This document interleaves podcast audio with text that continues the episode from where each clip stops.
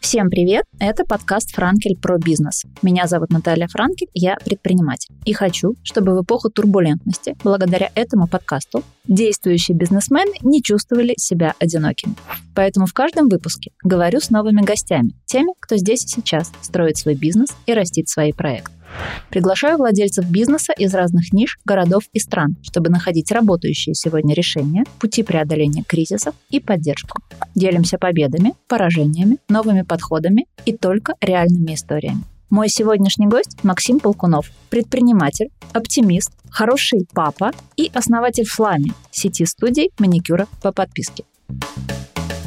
Максим, привет. Привет, Наташ. Еще раз хочу тебе сказать, что я очень рад тебя слышать и видеть. Расскажи, пожалуйста, для меня, как для потребителя услуг маникюра, салон, куда я прихожу делать маникюр, это что-то или сетевое, ну, то есть есть сети, там не будем называть названия, но это такие разветвленные штуки во многих городах. Есть салончики около дома, куда я, собственно, с таких салончиков и начинала еще в середине 90-х, когда делала там свой первый маникюр. Это, как правило, мастер, вокруг мастера маленький салончик, может быть, там несколько мастеров, но это какая-то очень такая история ремесленническая. Супер малый бизнес. Супер-микро-нано бизнес. Ты называешь себя студия маникюра по подписке. Я читаю твой канал, и я обязательно дам на него ссылку в описании подкаста, потому что ты классно пишешь. Это интересно. Ты пишешь про э, студию маникюра как про нечто высокотехнологичное, проект будущего, гигантское масштабирование, миллиардная аудитория. Расскажи, пожалуйста,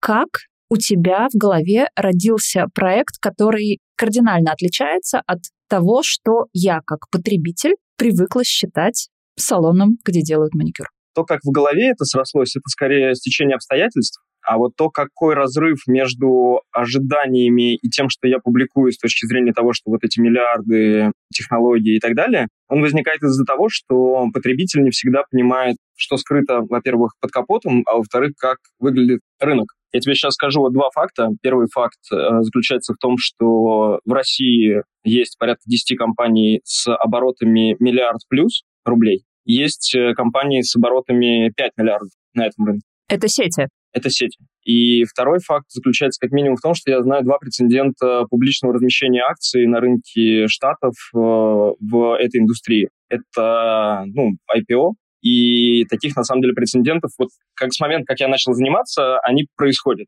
И то есть меня это все больше подкрепляет уверенность. Рынок и продукт, э, ну, как бы правильно выбран. То есть э, здесь есть такие большие-большие тренды. Заключаются они в том, что, наверное, ну, ни для кого не секрет, что экономика становится сервисной и в России, и за рубежом, и везде. Ну, соответственно, сервис, когда один человек платит другому денежки за его человека часы. И это очень-очень длинный большой тренд. Рынок маникюра является маленькой частью этого. И он будет 100% расти. В принципе, он рос последние 15 лет с момента, как там начали зарождаться эти маленькие студии. Он сейчас дорос до какого-то масштаба. Там есть небольшой антитренд в России, ну, понятно, из-за падения доходов населения. Но глобально я не думаю, что это ну, сильная проблема. В любом случае, вот эта вот большая волна, она будет ехать. А что касается того, как, ну, то есть это просто течение обстоятельств, потому что просто скорее вышло, наверное, что у нас оказался этот бизнес. И в 2020 году или 2021, когда был ковид? В 2020 не так давно. Время быстро летит. В 2020 году, ну, наверное, ты помнишь, может быть, у меня был другой бизнес, и это было агентство Digital, и оно работало с клиентами, которые занимались продажей билетов. Это очень много театров, спортивных клубов, всяких там музеев, э, концертов, фестивалей. И был один такой день, это было 28 или 29 марта, а я его прям очень четко помню, когда Сергей Семенович выпустил э, пост собянин.ру, это мэр Москвы, что начинается локдаун. И здесь надо понимать, что наш бизнес, он дошел к тому моменту до миллиона долларов оборота, это было там, ну, несколько десятков сотрудников, несколько десятков клиентов. Ну, мы понимали, к чему все движется, что все движется к локдауну, а так как наш бизнес напрямую завязан ну, на клиентах, которые делают мероприятия. Плюс у тебя были нишевые, насколько я помню, мероприятия, ты нишевался на культуре? Да, да, да, абсолютно верно. Ну, естественно, локдаун просто остановил полностью их деятельность. 28 марта мы пришли с партнерами, обсуждали, как мы будем действовать в надвигающейся буре. И пока мы обсуждали, оказалось, что Сергей Семенович выпустил указ, что он полностью останавливает все события. И дальше начался очень веселый день, я его надолго, наверное, запомню. За часа 4 из 45 клиентов, кажется, осталось 7. Какая жесть. Мы в те же дни копали форум Sold Out, поэтому I, I feel your pain очень хорошо. Да, я помню, я читал ваши тоже публикации. И, кстати, я же должен был даже выступить на одной из конференций в эти дни. Произошел такой вот э, разрыв всего. Cash flow резко остановился, было много обязательств, было много госконтрактов. Ну, там всякие театры, спортивные клубы, это все государственные деньги, и они с длинным хвостом выплаты. Все это дело, соответственно, остановилось, было очень больно. Сложно, на самом деле, с точки зрения, ну, как бы морального, потому что все, что ты строил там несколько лет, оно просто за один день рухнуло. И дальше нужно было как-то все дело там пытаться сохранить максимально, выплатить людям деньги, самим, в общем, остаться, ну, не совсем голодным. Но помимо вот этого вот всего, что происходило с первым бизнесом, был еще второй. Это то, о чем мы сегодня с тобой говорим, как раз про маникюрные студии. Там, соответственно, похожая ситуация была. Там был локдаун, который запрещал, ну, собственно, деятельность почти на два месяца. А для офлайн бизнеса это очень веселая история, потому что, ну, если ты на два месяца встаешь, у тебя нет оборота, тебе нужно платить аренду, у тебя разбегаются мастера. Э, есть еще один там фактор, это то, что Лера была беременна, она родила прям ребенка в мае, в период локдауна. И, соответственно, ну, как бы это грудной ребенок, обстоятельства сложились таким образом, что я понимал, что либо заниматься одним, ну, как бы на двух стульях не усидеть. Заново устроить агентство нереально. Здесь разваливающийся бизнес. Лере некогда им заниматься, потому что она изначально им занималась. Ну, я просто переключился, чтобы сохранить хотя бы что-то. Позанимался им два месяца. Во время локдауна начал все это дело изучать, смотреть копаться глубже, глубже, глубже. И чем дальше я копался, тем больше я понимал, что у меня какие-то такие эти бабочки в животе начали порхать. И я понял, что, в общем, мне нравится. Неожиданно. Никогда бы, наверное, ты не подумал, что это может быть твоим фокусным проектом. Никогда бы не подумал. Более того, я никогда даже не думал, насколько большая глубина у этого бизнеса и у этой услуги с точки зрения ну, того, что там можно творить и куда это вообще все ушло к тому моменту, когда я начал этим заниматься. Потому что когда оказалось, что, ну, насколько сильно девушки заботятся корректностью вообще своего маникюра и какие высокие требования к этому всему, и какие там есть уже определенные ну, там, специфические вещи, которые связаны с потреблением, ну, для меня это оказалось большим шоком, потому что, ну, для меня это всегда было, ну, как бы, знаешь, там, ну, есть там какой-то маникюр, я даже никогда особо не смотрел, какой там цвет у девушки. Наверное, ты не особо смотрел, есть ли у нее маникюр, если там не эпично обгрызенные ногти. Примерно в таком духе, то есть я, естественно, обнаружил, что там огромный большой целый мир, который очень интересный, в котором можно копаться, но то, что мне больше всего полюбилось и понравилось, это две вещи, наверное. Первое — это длинный LTV, то есть lifetime value, который клиент живет. Ну, есть клиенты, я вот сейчас наблюдаю, которые занесли там за несколько лет ну, сотни тысяч рублей на этой услуге. Там как бы три, наверное, момента. Второй момент — это абсолютная независимость от единого клиента, потому что когда у тебя агентство и когда ты работаешь с государством, много нюансов, скажем так. Один пример, очень известный клиент был у нас. Постоплата, например, почти 300 дней десятки миллионов рублей, которые застревают там, и тебе нужно еще доказать, чтобы забрать свои деньги и это еще там длится после того, как ты оказал услуги, еще там почти год. Ну, то есть это какие-то сумасшедшие абсолютно вещи, и ты очень сильно зависишь. Что-то бесконечное. Что-то бесконечное от воли одного какого-нибудь юриста, который просто сегодня проснулся там, ну, не с той ноги и хочет от тебя, допустим, отчет о, не знаю, размещении рекламной сети Яндекса каждого рекламного объявления. Ну, а так как ты, наверное, с этим работаешь, ты понимаешь, что это абсурд. И вот ты делаешь там 400 страниц какого-то непонятного фотошопа ради чего. А здесь этого нет. Здесь ты просто работаешь над продуктом, ты просто работаешь над качеством, у тебя нет зависимости от э, воли адекватных или неадекватных людей. То есть вот этот фокус на размытом потребительском спросе, он мне прям был как бальзам на душу в моменте, в соотношении с тем, что вот этот длинный LTV, мне стало очень понятно, что ну, как бы с этим можно выстраивать классную историю. И потом уже, когда я там начал копаться, я увидел вот эти многомиллионные миллиардные компании, IPO и так далее, и понял, что, в общем, ну, чем дальше, тем интереснее. Расскажи, пожалуйста, в какой стадии вы находитесь сейчас? Сколько у тебя, у вас с Лерой, я так понимаю, что это ваш семейный бизнес, сколько у вас студий, сколько у вас людей? Это сейчас две студии в Москве, это сейчас порядка 35 человек. Штат фронт офиса — это админы плюс э, мастера. Это 38 миллионов оборотов за последний год. Это где-то десяток человек э, в бэк-офисе. Это разные там абсолютно ну, люди. Это дизайнеры, бухгалтеры, разработчики, как ни странно. Ну, как бы у нас основная концепция в том, чтобы максимально глубоко оцифровать процесс. Вот настолько, насколько это как бы, ну, имеет э, смысл. Что это даст? Самый банальный пример — это дает то, что последние пять месяцев меня там не было. И ничего не сломалось, и все это выросло на почти 10 миллионов. Это дает то, что сейчас в данный момент мы делаем ERP внутри, Расшифровывай, пожалуйста, нашим слушателям, которые могут не знать этих аббревиатур. ERP, ну, система управления бизнесом. В общем, если это что-то сродни CRM, но такой более оцифровывающий какие-то процессы, которые по какой-то причине не были оцифрованы. Ну, самый банальный пример, например, стерилизация. Каждый мастер, каждая услуга должна быть простерилизована. Это нормы Санпина, это требования клиентов, это ожидания клиентов и так далее. Но как это проконтролировать, если ты находишься далеко, а мастеров в моменте там 15. И вот это как бы одна из таких микрозадач, которые ну, мы там с самого начала решали и, в общем, решили. И таких, на самом деле, задач много. Уборка, стерилизация, контроль качества, корректность бизнес-процессов, гарантийность. Э, то есть мы там даем гарантию 30 дней. Гарантию 30 дней на что вы даете? На покрытие. Ну, то есть, если что-то произойдет вот у тебя с твоим гель-лаком. 30? Да, ты приходишь там на 30-й день, и мы переделываем тебе бесплатно. Тот же цвет, но бесплатно переделываем. Ну, это, кстати, вот тоже достаточно забавная история. Ну, когда я начал только в этом всем копаться, я начал разные методологии применять к продукту. Например, job to be.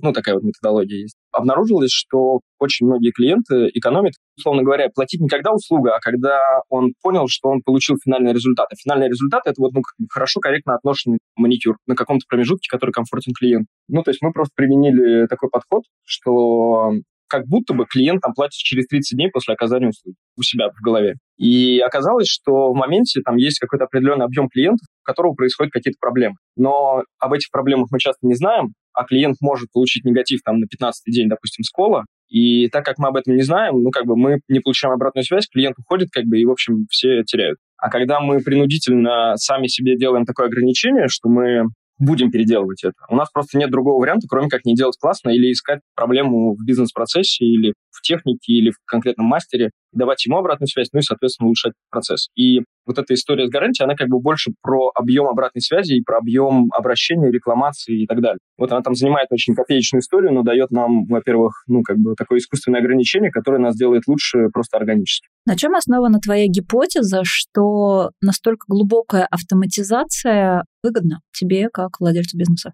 На самом деле это просто большой длинный тренд, ну, я даже не знаю, честно говоря, как с этим поспорить. То есть э, какие могут быть доказательства того, что мне невыгодно автоматизировать, там, допустим, контроль качества. Ну, то есть это просто упрощение и удешевление процесса очень сильное и ну, улучшение каких-то характеристик самого продукта, ну, услуги как продукта. Но это большой длинный тренд по оцифровке вообще всего. Я думаю, на самом деле, что, в принципе, любая индустрия будет оцифрована. Ну, то есть все. Есть классная такая, как мне кажется, гипотеза, ну, или не знаю, как это гипотеза, идея. Ее высказал Юваль Ноль Харари в книжке Homo Deus про датаизм.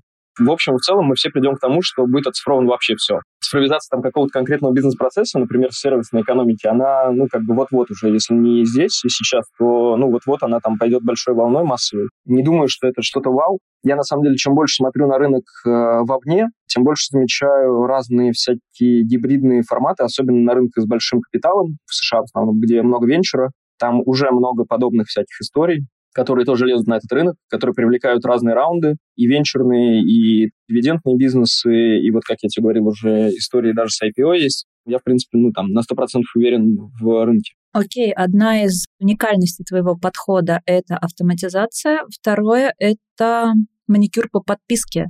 Что это такое? Потому что, окей, okay, я видела такие штуки, типа сертификат на какое-то количество посещений, но, насколько я понимаю, мы говорим сейчас, подписка — это что-то другое. Это немножко другая вещь. Сертификат — это история, когда человек покупает себе какое-то количество посещений с дисконтом, а подписка, она меняет потребительский паттерн. Она просто делает его бесшовным. Единоразово привязываешь карту, Дальше списание происходит автоматически ежемесячно, и ты просто каждый месяц, сколько тебе угодно раз, ходишь и получаешь услугу, не думая о том, что тебе нужно что-то оплатить, больше, меньше. Есть фиксированная сумма, и ты получаешь всегда идеальный маникюр, когда бы тебе не хотелось его обновить. Например, там делаешь раз в две недели или в три недели это как бы такая, знаешь, история про шведский стол, когда человек приходит и в турецком отеле начинает очень быстро сначала кушать, а потом э, постепенно потребление замедляется. И здесь как бы подобная история. То есть у нас, э, как у бизнеса, здесь интерес в том, чтобы сбалансировать потребление к стоимости услуги, подписки, а у потребителя возможность э, лишний раз себя побаловать маникюром, когда ему это хочется или удобно, или там по случаю, по какому-то.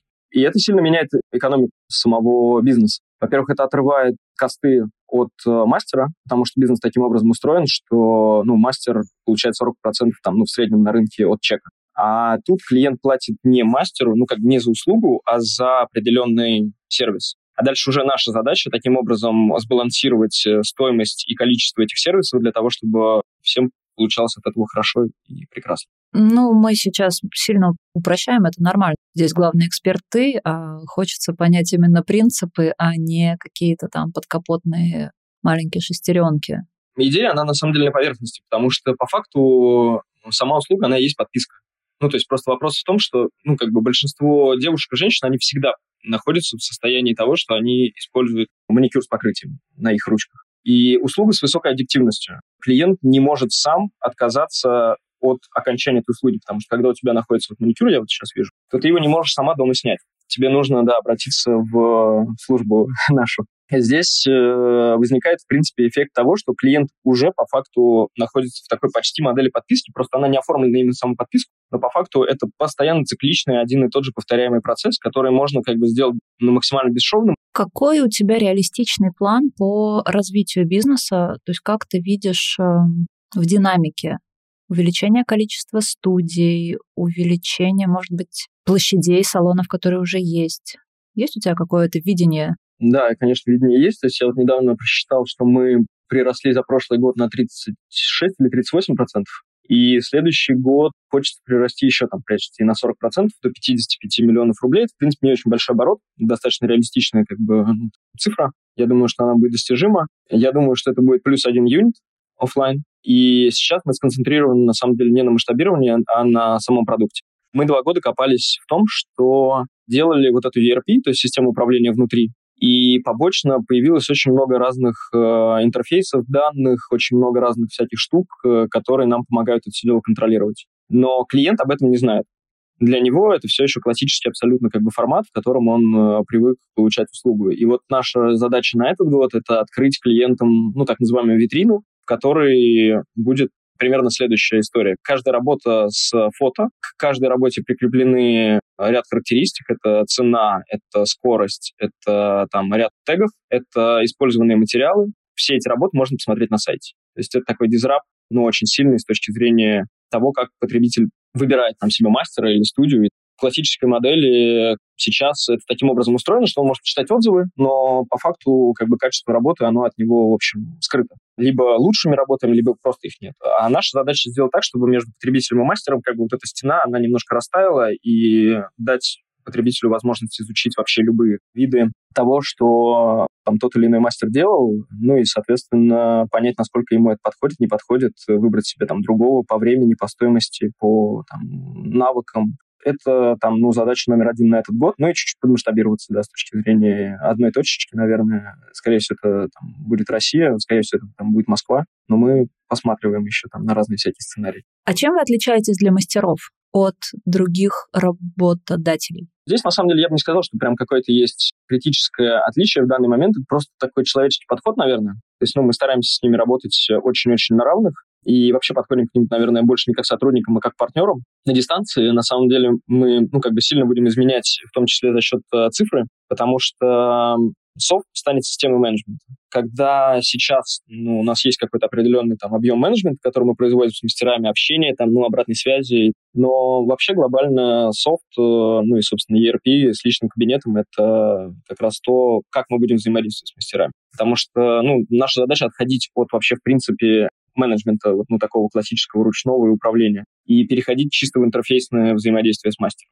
То есть э, есть э, задачи, есть заказы от клиентов, которые проходят через нас. Мастер либо подтверждает, либо не подтверждает, выходит на смену, и все это как бы в одном интерфейсе. То есть э, не хочется плодить вот эту вот бесконечную вертикальную структуру, где есть там старшие какие-то смены, управляющие, старшие мастера, там вот эта вся вертикаль, а как будто бы софт может это очень сильно упростить э, и сделать таким образом, чтобы ну, управляемость бизнеса, автопилотируемость с точки зрения там, заданных каких-то алгоритмов, взаимодействие через интерфейс помогала управлять бизнесом. Ну, в принципе, это уже происходит, просто ну, как дальше больше. На вас как-то сказалась э, история 22 года с э, уходом поставщиков, э, с логистическими цепочками? Что было? Сказалось сильно. На самом деле, в 22 году было два момента, которые там сильно ударили. Опять же, все в сравнении. То есть рынок сократился на 15% данные.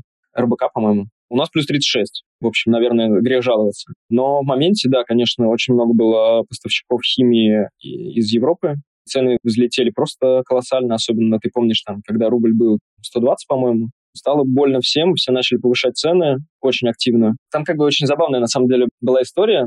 Рынок отреагировал следующим образом взлетели цены на расходники где-то, наверное, в три раза, то есть процентов на 300 вот в моменте на, на вот этих поставщиков, которые были из-за рубежа. И все начали там x3, x2 повышать цены на, ну, на услуги. Но на самом деле это бред, потому что, ну, зависимость э, услуги от э, расходников, она всего там 5%, ну, там 5-7%. И, соответственно, повышение это не 300% на самом деле, а всего лишь там 12% в структуре P&L и в структуре, ну, вообще издержек. И когда мы видели, как люди не знаю, чем они руководствовались, но повышают вот эти цены просто адские, ну, я понимал, что как бы они будут просто либо назад их откатывать, и, в принципе, так получилось, либо, ну, не знаю, какая-то там другая ситуация будет. Мы терпели, два месяца терпели, не повышали цены, а потом повысили их там на процентов 7, и, в принципе, ну, не прогадали. Но, естественно, импорт заместились почти полностью. Но там несколько шоков было. Еще же был шок там, заблокированным ну, как бы для нас это в меньшей степени, у нас там немножко другая бизнес-модель, мы не так сильно были завязаны на таргете из инсты. Оффлайновые места с вывесками, с фасадами, вот с этим всем. Мы как бы, ну, офлайново изначально развивались с фокусом на офлайн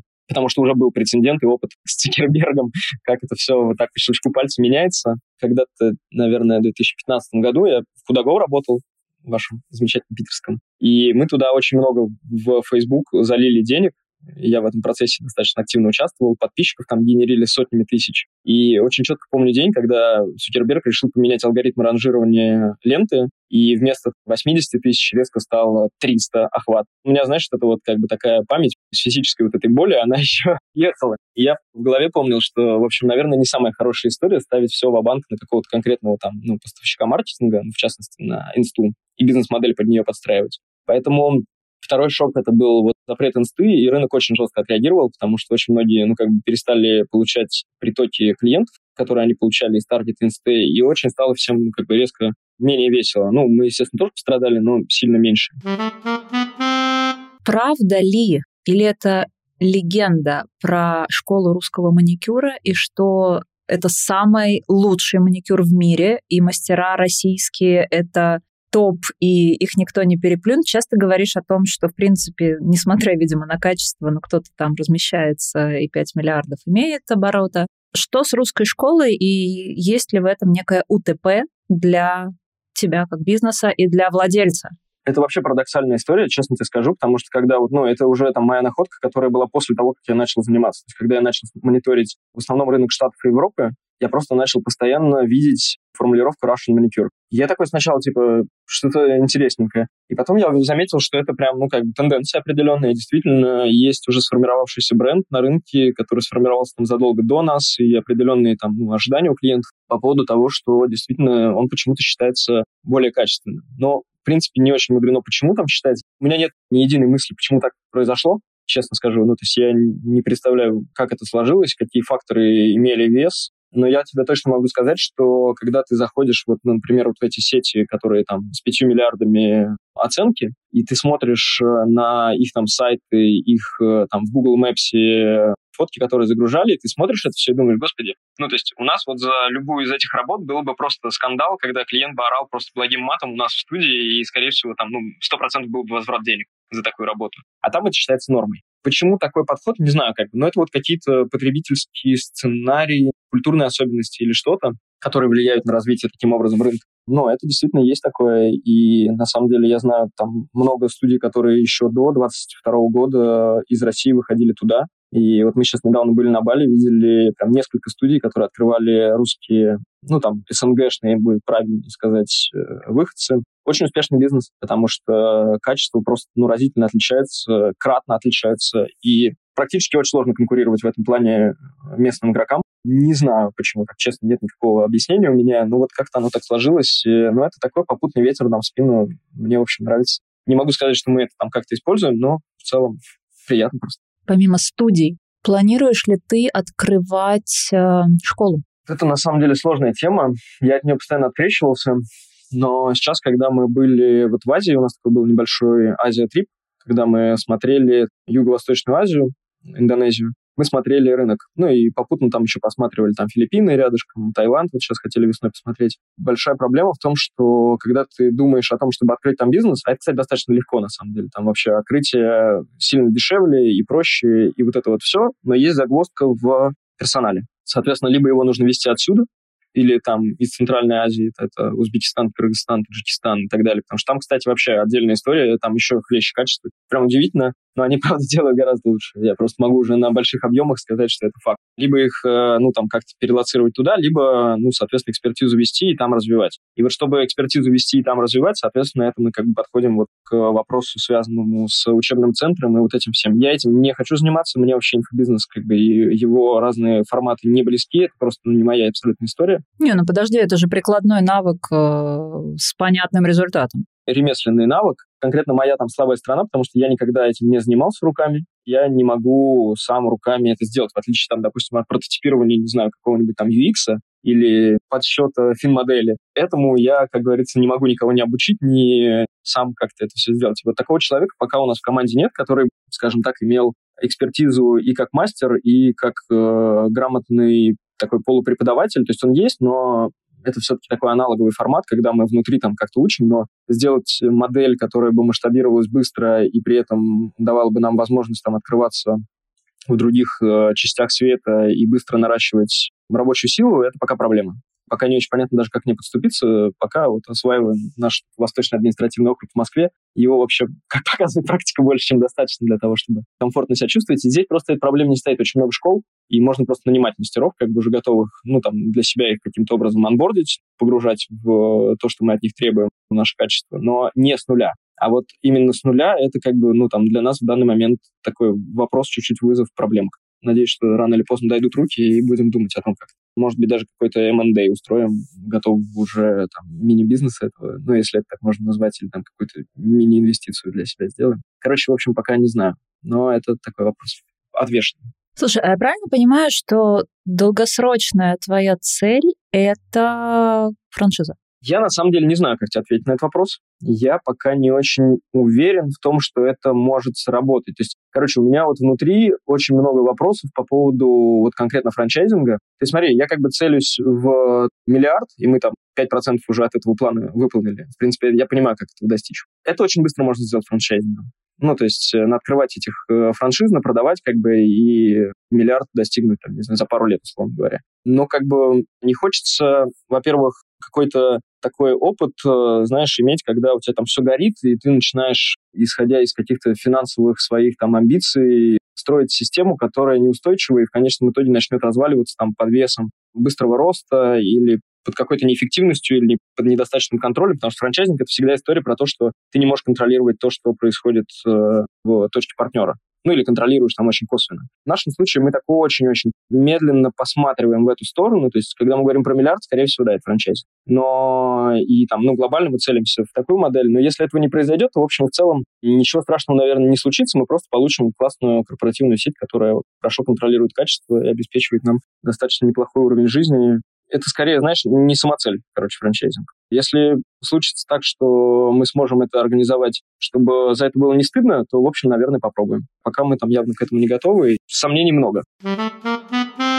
Какими временными слотами ты планируешь бизнес, деятельность? Ну, с учетом того, сколько мы проинвестировали в IT в данный момент, наверное, это там годы, ну, действительно, это немножко сумасшедшая история. Во-первых, я не знаю ни одного похожего, как ты сказал правильно, микробизнеса, который бы инвестировал в свой IT, потому что ну, просто оно обычно там так не работает. Нужно много сразу да положь и долго терпеть. Сколько ты проинвестировал? Ну, это миллионные рублей уже, наверное. И это не финал? Я понял, что финала не будет. Все это с нами, и это как бы та структура тетрад, которые как бы они всегда с нами. Потому что когда ты начинаешь это делать, назад дороги уже нет. Ты не можешь просто сделать какую-то часть софта и ее поставить на полочку, чтобы она вот как бы работала и все, и больше не ломалась, и дальше ее не развивать. Потому что как только ты сделал там какую-то вот часть софта, через 15 минут ты уже понимаешь, что, блин, вот здесь был косяк, как бы, и нужно все переделывать заново, а через полгода этих косяков там накапливается там еще 15 штук. А когда это все начинает работать уже в бизнес-процессе, там, с админами, с мастерами или с э, потребителями, всяких недоработок, несостыковок, их там становится еще больше, они накапливаются, скапливаются, скапливаются, и даже не очень понятно, как бы, ну, где тормозить этот процесс. Но он сейчас органически тормозится нашими возможностями, потому что мы там не можем просто бесконечно инвестировать во всю эту историю, но там просто, ну, только подвози туда зеленые бумажки. Никогда, наверное, не закончится. Какие каналы привлечения клиентов ты используешь? Какие у тебя работают? Тем более, что ты маркетолог с очень широким спектром знаний. Бизнес же начался, когда еще я работал в агентстве и был достаточно, можно, наверное, сказать, э, востребованным маркетологом, ну, как минимум по клиентскому пулу, потому что мы работали действительно с крутыми клиентами. Это там лучшие всякие спортивные клубы, начиная там с Спартака, ЦСКА, заканчивая э, лучшими музейными площадками, там всякие Пушкинский театр, Третьяковка, в общем, эти все ребята, ну и театры ну, там, награды, в общем, вот это все. Но при этом, что забавно, у нас около студии стоял при этом промоутер и раздавал листовки.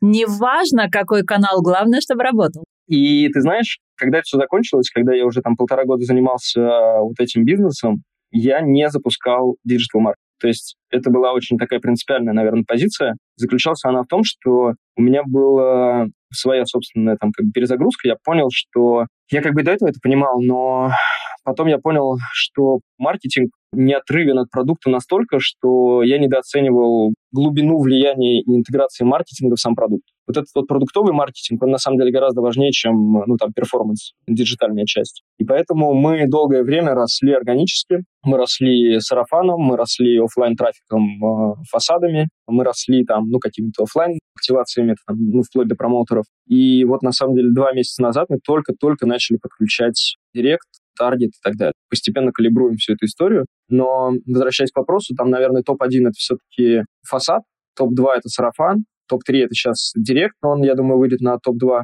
Большой объем дают еще Яндекс.Карты, геомаркетинг. То есть оформление вот этих всех карточек и работа с выдачей на картах, она, в принципе, очень много клиентов дает. Наверное, это там топ-4, которые основную массу. Там же длинный хвост всякого мелкого, непонятного, в общем, разного. Топ-4 — это вот ну, 100% это вот эти инструменты. Сейчас, на самом деле, самый большой фокус на SEO, ну, потому что он как бы максимально стабильный, максимально контролируемый. Очень понятно, как делать. То есть он долго запрягается, но зато... Потом хорошо едет. Да, потом очень хорошо едет, и тебе не нужно постоянно реинвестировать. Приведи какой-нибудь пример клиентоориентированности твоего бизнеса. Могу тебе классный, за который я горжусь. Мы провели сначала исследование еще полтора года назад. Ну, то есть у нас уже были клиенты, и с ними был ну, выстроен директ-маркетинг через WhatsApp, сервисные всякие рассылочки, вот это все. Ну, кстати, это можно назвать примером клиентоориентированности, потому что у многих этого нет, но не суть. Мы провели небольшой опросик, как они принимают решение о выборе студии. Выписали там топ-20, наверное, каких-то ну, там разных критериев, которые мы считали, что правильно, и просто попросили их нажать и посмотрели, сколько распределения между позициями, ну, собственно, получилось. Вот я тебе могу топ-3 сказать. Топ-1 — цена-качество соотношение. В общем, достаточно логично. Второе — локация. То есть она не должна быть дальше 15 минут. А вот дальше идут интересные нюансы. Например, топ-3 был чистота, безопасность, стерильность и вот это вот все.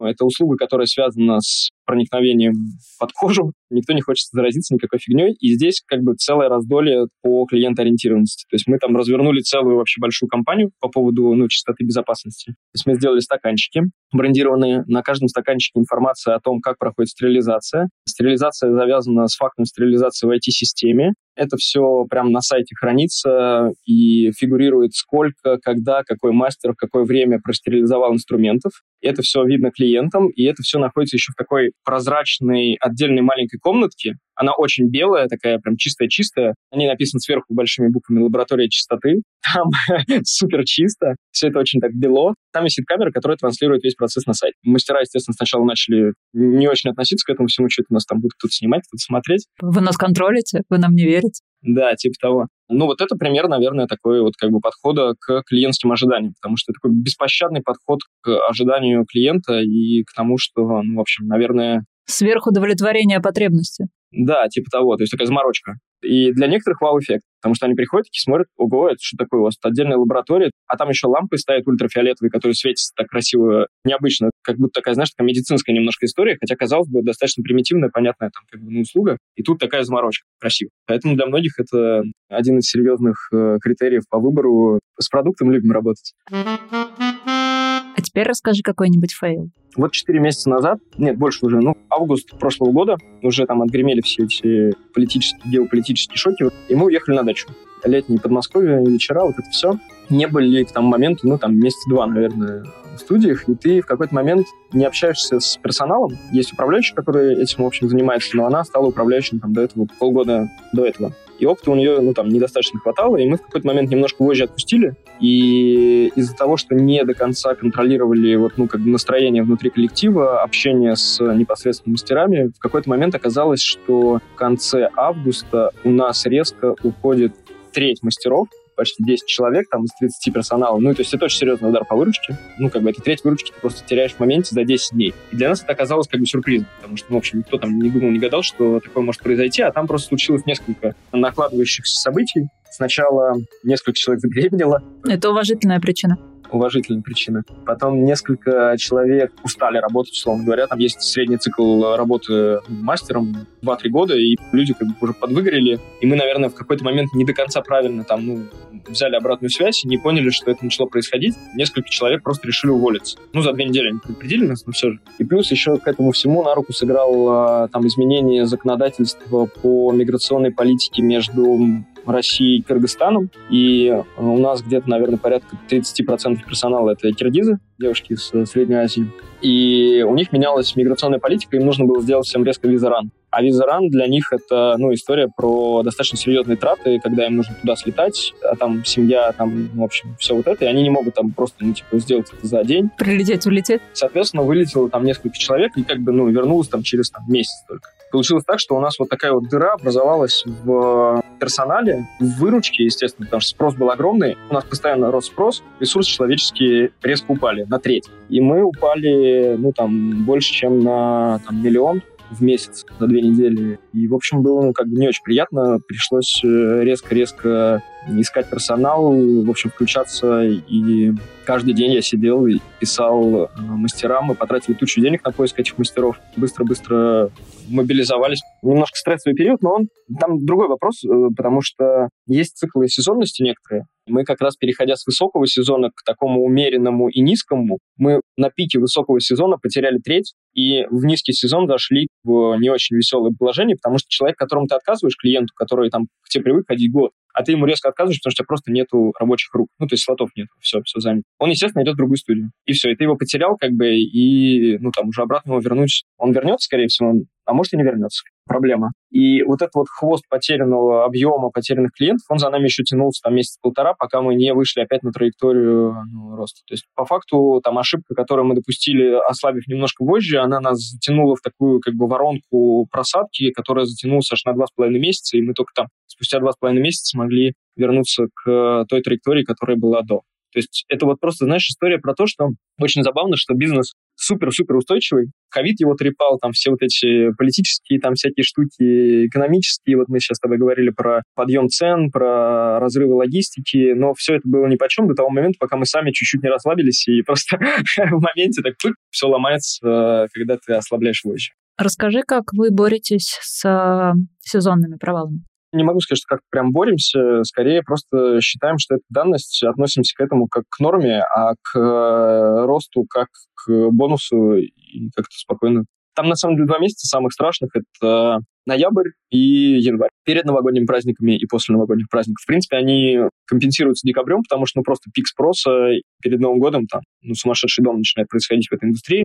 Ну, не могу сказать, чтобы мы как-то прям там сильно компенсируем. Были мысли начать продавать больше абонементов, но вот на самом деле подписка, она как бы очень сильно нивелирует этот процесс, потому что у тебя cash flow идет постоянно и стабильно, вне зависимости от сезонности, как бы, ну, flow он идет гораздо более стабильный, чем когда клиент платит э, за факт посещения. Поэтому мы просто целим сейчас подписку, и подписка сама по себе априори сильно меняет то, как деньги приходят. У меня есть э, в конце маленький блиц. Какие качества ты считаешь важными для предпринимателя в современном мире?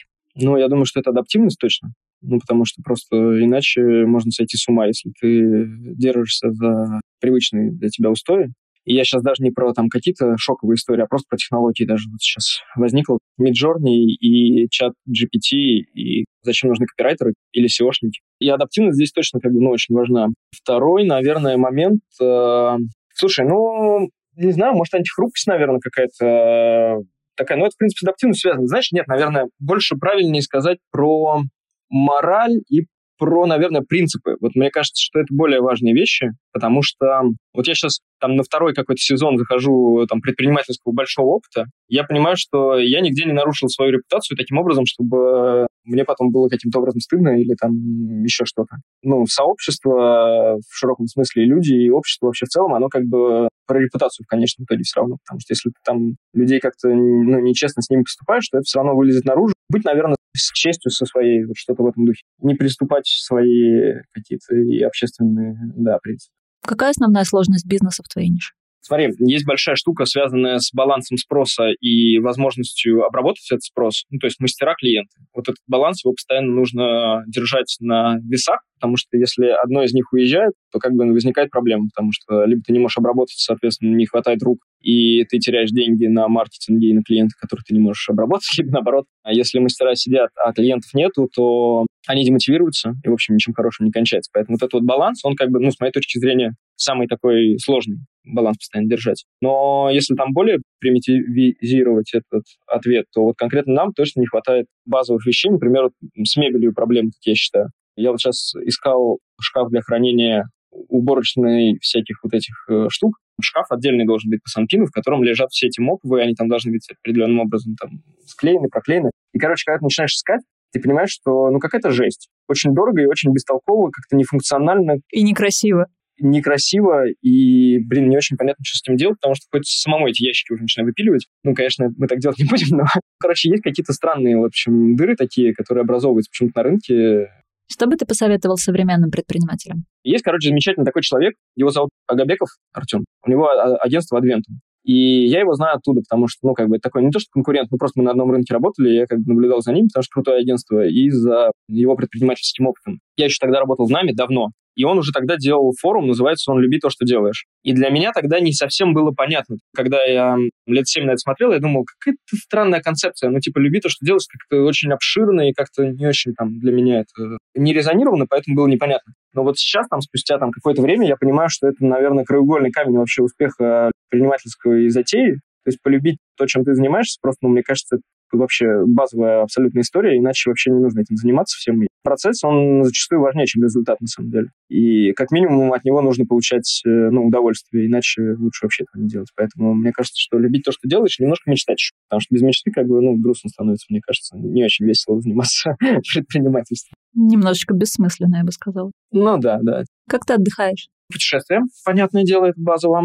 Семья, много провожу времени с семьей. И есть еще там guilty pleasure, да, это можно назвать. Во-первых, я полюбил сад. Мы построили дом в том году, и я полюбил прям вот сажать, типа вот выращивать. Прямо растишь, собираешь урожай. В прошлом году мы посадили, я посчитал, 120 разных деревьев и кустарников. Короче, заморочка была основательная. Вот поэтому, кстати, мы в том числе упустили момент, связанный с уходом мастеров. Потянуло к земле, и что-то пошло не так. Да, причем никогда в жизни такого не было, а тут участок появился, сначала там газон начали делать, оказалось, что целая песня, кстати, тоже довольно забавно. Я сначала начал тендерить, ну, смотреть по интернету, сколько стоит газон сделать. Мне казалось, что газон сделать довольно просто. И я как бы начал собирать обратную связь, смотрю, мне начали присылать такие цифры, там, 400 тысяч, 600 тысяч, 800 тысяч за газон. Я такой, с какой-то стати, ну, как бы, вообще, это же газон. Я думаю, ну, и сейчас я сам его сделаю. Просто через полтора месяца, когда у меня просто все, спина отваливается, все там, потому что это целая песня. Я такой, нет, нужно было заплатить эти полмиллиона и забыть, как страшный сон. То есть ты понял, за что полмиллиона? Да, я понял, за что полмиллиона, ну, потому что ну, я сейчас не буду как бы там весь этот цикл описывать тебе, но это реально адский труд. Я знаю, там много слоев, много уровней, много времени. Цикл целый, да. После этого как-то оно полюбилось, а потом еще пошли вот эти все там плодовые, неплодовые, дубки мы там выращивали какие-то из желудей, и там какую-то смородину посадить надо было, да. Ну, типа ребенку, чтобы он там кушал все. И как-то втянулось, и я прям понял, что какая-то отдушина реально. Мы сейчас были на Бали, а там же все это растет, пышет, цветет, там просто семечку кидаешь, и она вылезает. И я прям не мог. Мне так хотелось что-нибудь посадить. Мне прям, знаешь, как это, дедовские какие-то замашки, но расслабляет. И есть еще одна, наверное, штучка, тоже такая странная. Я, короче, поигрываю в одну игрулечку, цивилизацию, третью, 2001 года. У меня как шахматы, знаешь, я там сажусь иногда, и, короче, часа на три пропадаю. Вчера как раз так сделал. Ну, вот, наверное, все. Больше никаких секретов нет. Какая твоя суперсила? У меня точно больше энергии, чем в среднем у человека. Это я просто как бы знаю объективно. Короче, вот эта энергичность. У меня жена с фамилией Шила. Наверное, это еще больше влияет. Шила и ты. Энергии просто много. Я очень благодарна тебе за наш разговор. Мне всегда очень интересно наблюдать за людьми, которые, во-первых, меняют свой вектор в процессе нашего общения, во-вторых, которые настолько упорото и с удовольствием рассказывают о том, что они делают и как у них это получается или не получается, и как развивается процесс. Так как я читаю твой телеграм-канал, то я прямо в контексте наблюдаю за развитием тебя как владельца бизнеса и за развитием Флами как бизнеса, и это очень интересно. И я буду продолжать наблюдать за тобой. Спасибо тебе огромное за то, что поделился. Спасибо тебе большое, Наташа, что позвала. Нам с вами пора прощаться. Внедряйте, применяйте, не опускайте руки. Подписывайтесь на нас на всех платформах, где вы любите слушать подкасты. Ставьте звездочки и сердечки. И если есть вопросы, я на связи. Ссылка на канал в описании.